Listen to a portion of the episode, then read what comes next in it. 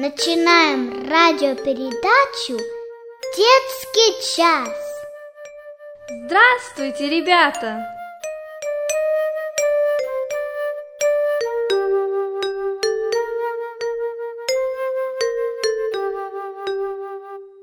Здравствуйте, ребята! Здравствуйте! Сегодня я хочу прочитать вам интересный рассказ. Но он не только интересный. Но из этого рассказа мы можем взять полезный урок. Ну, как, вы желаете слушать? Конечно, я люблю рассказы. Ну, хорошо.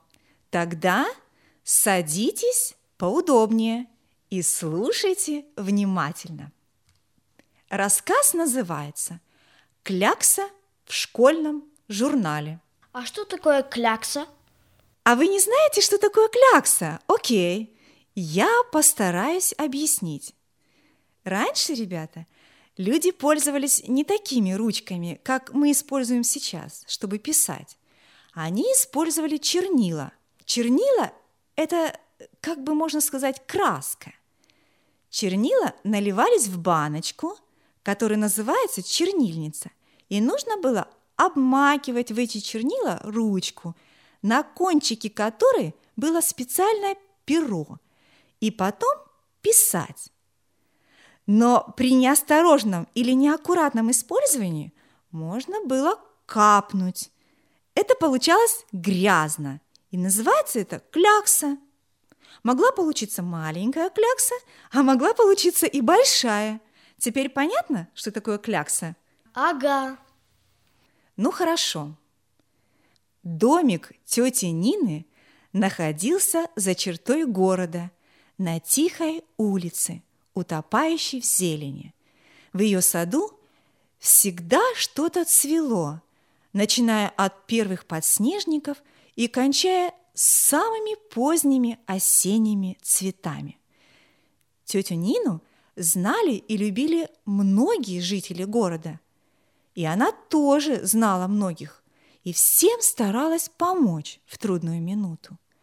Посетить больного, принести ему что-то из своего сада или вывести ребенка-инвалида на прогулку в лес было для нее привычным делом. Многие дети в городе – даже всерьез считали ее своей родной тетей. Настолько они любили ее. На самом деле у тети Нины было всего пятеро племянников. Старшими были близнецы Андрей и Максим, которые каждый день приходили к тете Нине делать уроки. Их отец, брат тети Нины, был врач. И к нему домой постоянно приходили люди. Кто-то за помощью, а кто-то за советом. Постоянно звонил телефон, и к тому же трое малышей были такие подвижные, что учить уроки дома было очень трудно. В домике у тети Нины, напротив, было тихо, никто не отвлекал мальчиков от занятий. Братья хоть и были близнецами, но сильно отличались друг от друга характерами. Максим был проворный мальчик. Ему было очень трудно усидеть на месте больше пяти минут. Любимое его слово было «почему?», и с него он начинал каждую фразу. Андрей, наоборот, был спокойный и серьезный.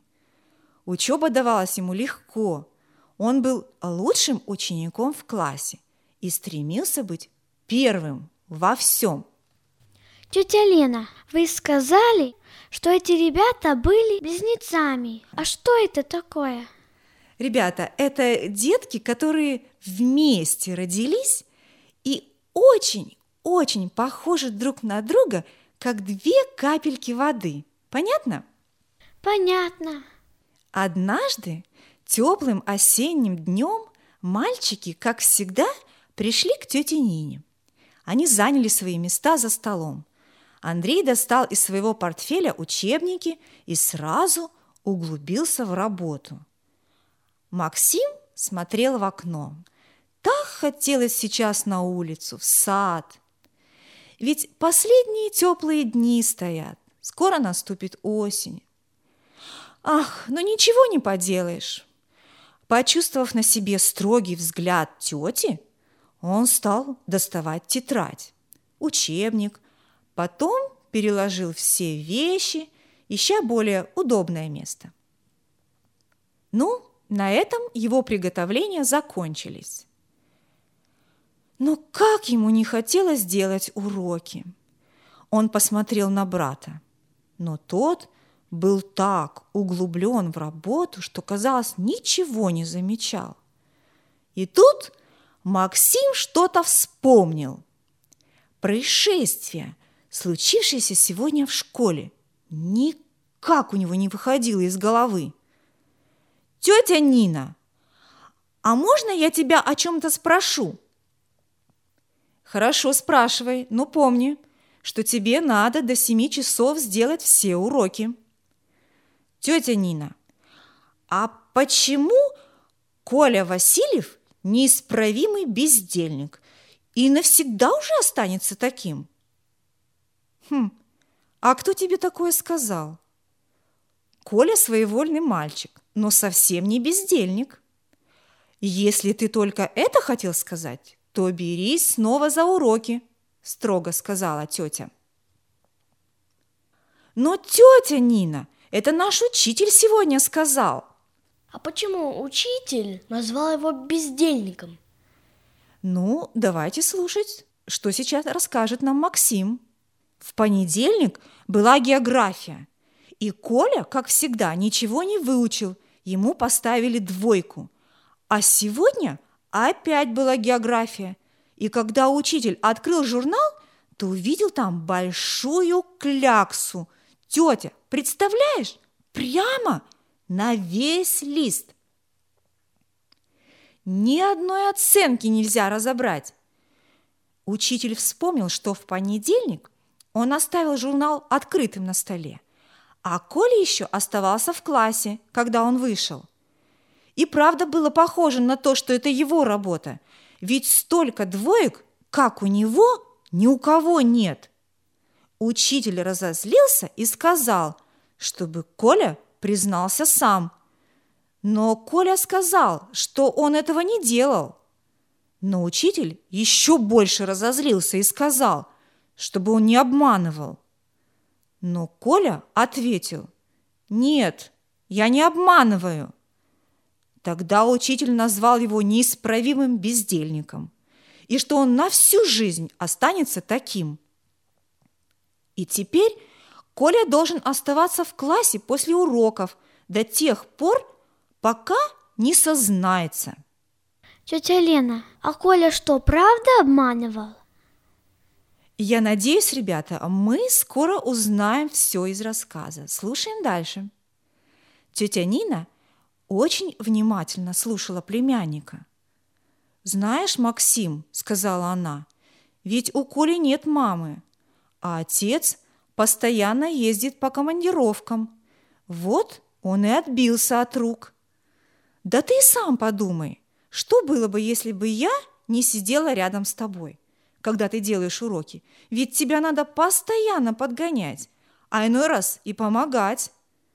А у него нет такой помощи. Вот он и перестал как следует учить уроки. Но бездельником хм, его назвать нельзя. Я видела однажды, как Коля бросился в речку спасать, знаешь кого? Маленькую собачку, которая тонула, а потом бережно завернул ее в свою куртку. Бездельник бы так не поступил. Просто учитель был раздосадован этой кляксой и поэтому в пылу гнева так сказал.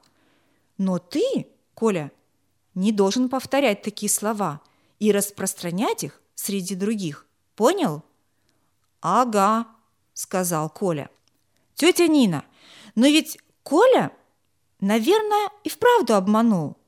Или ты думаешь, что это сделал кто-то другой и теперь скрывает свою вину? Но ведь это нехорошо, это ужасно, правда? Если кто-то сваливает вину на Колю, да? Да, я думаю, что этот человек трус, потому что из-за его выходки должен страдать другой. Но теперь ты все-таки должен делать уроки. Максим вздохнул и склонился над учебниками. Ему стоило огромных усилий начать работу, но если он начал, то делал уроки старательно. Ровно к семи он все закончил и сложил в портфель свои тетрадки. «А где Андрей?» – спросил он тетю. «Наверное, в саду, где-нибудь возле яблонь, ведь он любитель яблочек». Я выходила из комнаты, и когда пришла, его уже не было. Но Андрея не было и в саду. Когда Максим вернулся в комнату, то обнаружил, что портфель Андрея тоже исчез. Значит, он один ушел домой, даже не попрощавшись.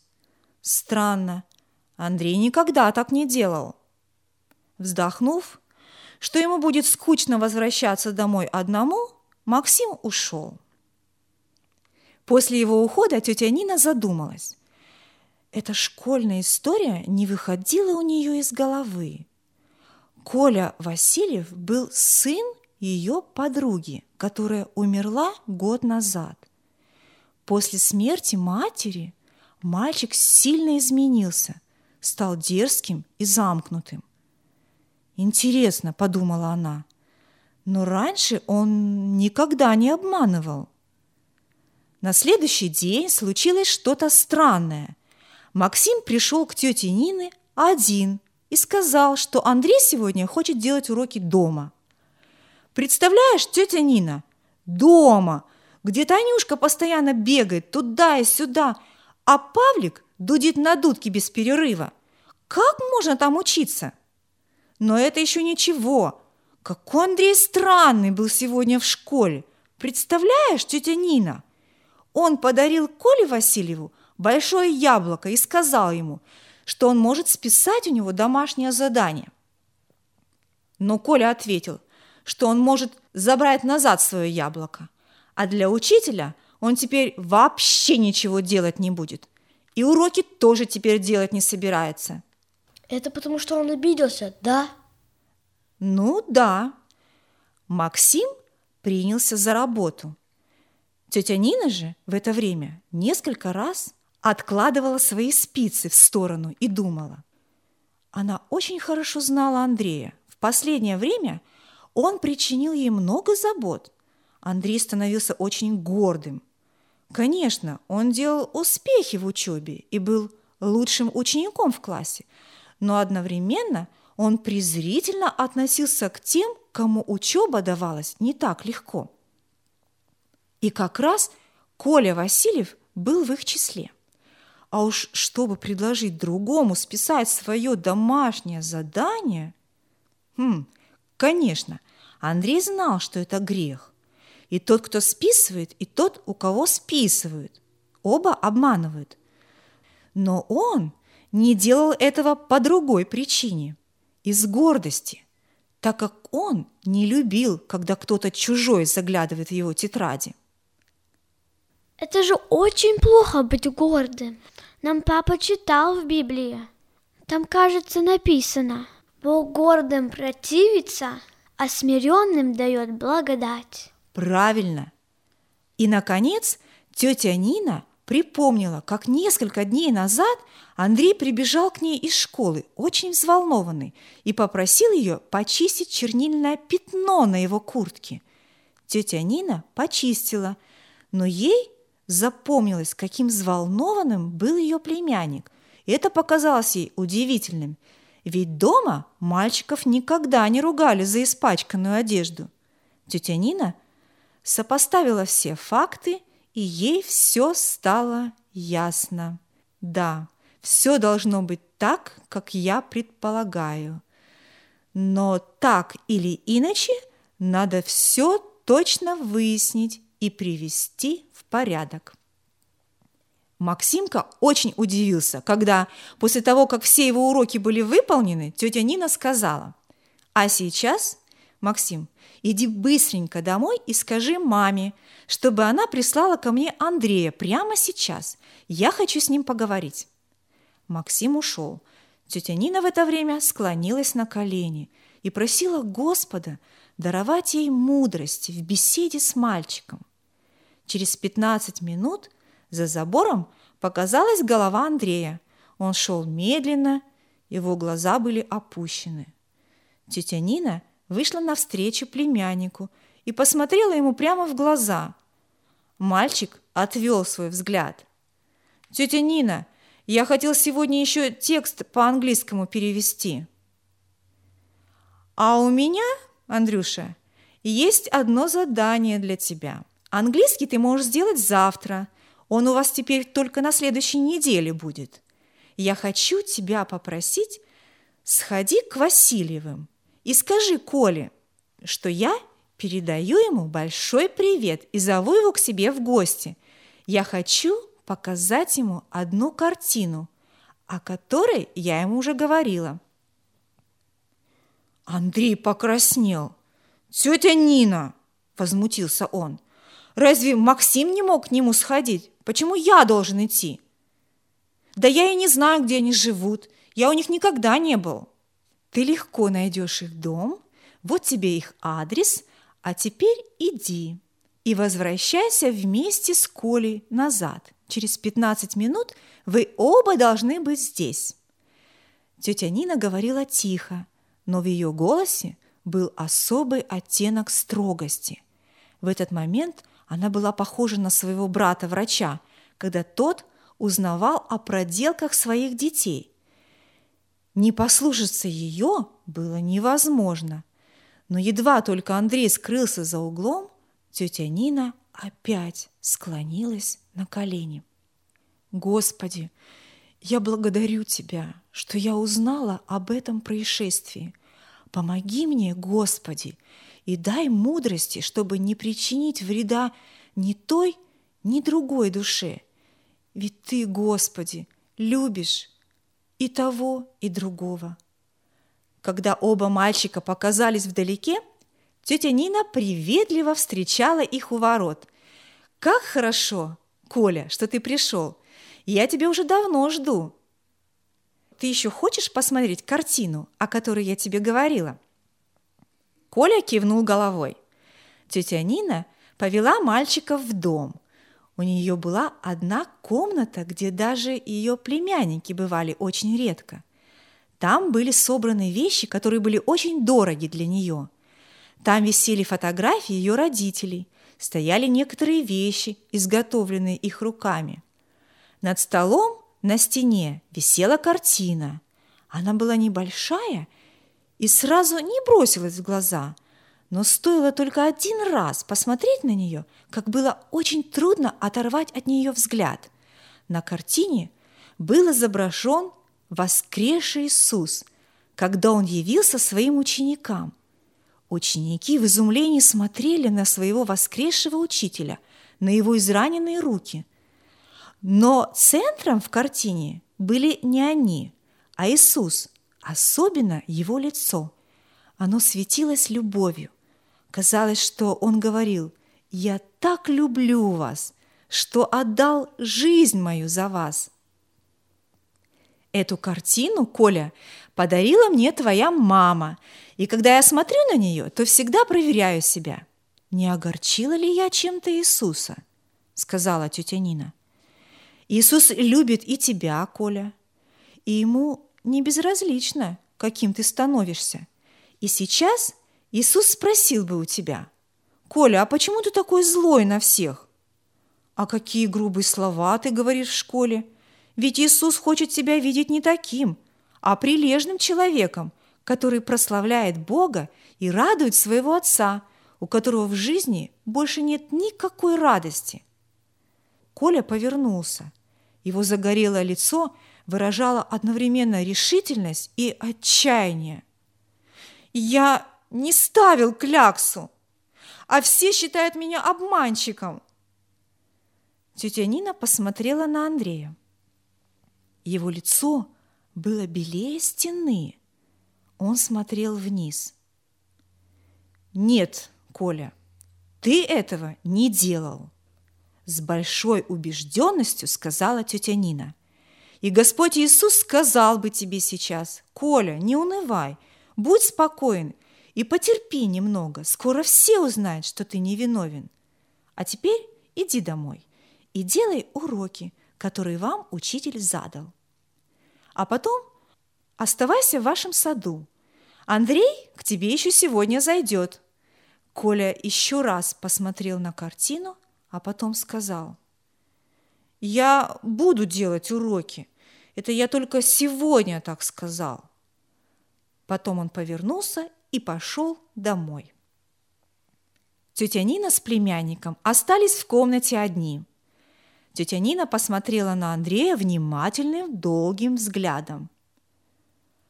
«А что бы сказал Иисус тебе, Андрей, если бы он был сейчас здесь?»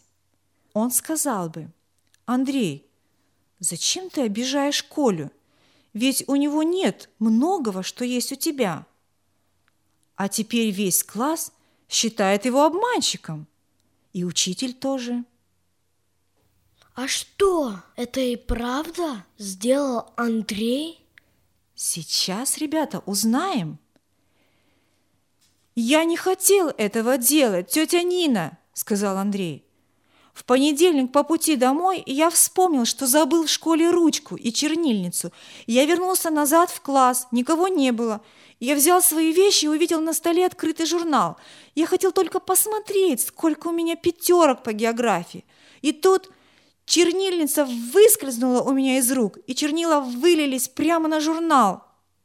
Я пробовал вытереть, но ничего не получилось у меня. Тогда я закрыл журнал и убежал. А потом я хотел сказать правду. Да учитель сразу разозлился, и мне стало страшно. А потом он сказал, что это Коля сделал. И я подумал, что, ну, тетя Нина, что для Коли – ну, ничего страшного нет в том, чтобы немного посидеть в классе после уроков. Его часто так наказывают. И он уже к этому привык. А ты думаешь, школе так хочется сидеть в душном классе, когда на улице такая прекрасная погода? Или ты думаешь, что ему все равно, что все теперь считают его обманщиком? И ему не обидно – ты думаешь от того, что его несправедливо наказали? Или тебе, Андрюша, все равно, что его назвали бездельником? И он, поверив в это и затаив обиду, может и на самом деле стать таким. Ведь у него тогда вся жизнь будет сломана. Нет, я этого не хочу, ну, я бы хотел бы все исправить, только не знаю, как это сделать. Но ты, Андрюша, можешь все изменить с Божьей помощью. Ты нуждаешься в Божьем прощении. Андрей кивнул. Как он хотел опять стать счастливым. Но сначала, продолжала тетя Нина, тебе надо привести в порядок свои отношения с людьми. Иди сейчас домой – к учителю и признайся ему во всем, а после этого иди к Коле и тоже скажи ему все. Ну, тетя Нина, может, не надо Коле? Я ему лучше подарю свой новый карманный ножик, там четыре лезвия, ну, или даже мою коллекцию почтовых марок. Тетя Нина не отвечала. Тогда Андрей повернулся и вышел на улицу. Идти было стыдно, очень стыдно. Невидимый груз так тяжело давил ему сердце, и это продолжалось уже несколько дней. Мальчик медленно направился к дому учителя. Через полчаса кто-то стремительно позвонил в дверь. Тетя Нина уже с нетерпением ждала племянника. Это был он, взволнованный и радостный. Учитель был совсем не злой. Сначала он сказал, что никогда бы не подумал на меня, но сейчас все в порядке. И что я сам себя наказал. Теперь все мои пятерки в журнале пропали. И еще он сказал, что теперь он тоже должен извиниться перед Колей за то, что назвал его бездельником и несправедливо наказал. А Коля, он обрадовался, когда ты к нему пришел? Он чуть до потолка не подпрыгнул, тетя Нина, когда все узнал. И он сказал, что завтра хочет еще к тебе прийти из-за картины. Тетя с племянником опустились на колени. Андрей просил у Господа прощения за свою гордость, за свое молчание и его последствия. И вместе они благодарили его за милость и прощение. Как здорово! Все стало на свои места. Да, ребята, с тех пор прошло два года. Андрей так и остался лучшим учеником в классе, но он уже не гордился своими успехами. Максим тоже учился неплохо, но в классе появился ученик, который стал учиться намного лучше. Как вы думаете, кто это был? Я думаю, это Коля. Да, конечно, это был Коля Васильев. Это произошло, потому что сейчас он вместе с Андреем и Максимом ходит к тете Нине делать уроки. Коля изменился не только в учебе. Он стал совсем другим человеком, открытым и приветливым. Учитель тоже всегда был им доволен. Андрей и Коля стали друзьями. Все вместе, втроем, они ходят в воскресную школу – и чувствуют себя счастливыми, потому что их сердца наполнены миром Божьим. Они дружат. Ой, как хорошо быть таким спокойным и счастливым. Друг, а есть ли мир Божий в твоем сердце? Или какой-то грех давит твое сердце и мешает тебе быть счастливым, как это было с Андреем? остановись и приведи все в порядок. Только тогда ты сможешь быть счастлив. Да благословит всех Господь. Вы слушали радиопередачу «Детский час». Для вас ее подготовили в студии Slavic Grace Baptist Church города Ванкувера, штат Вашингтон. Если вы хотите еще раз прослушать эти или другие радиопередачи, вы можете это сделать на интернете по адресу www.blagovam.org. До новых встреч в эфире!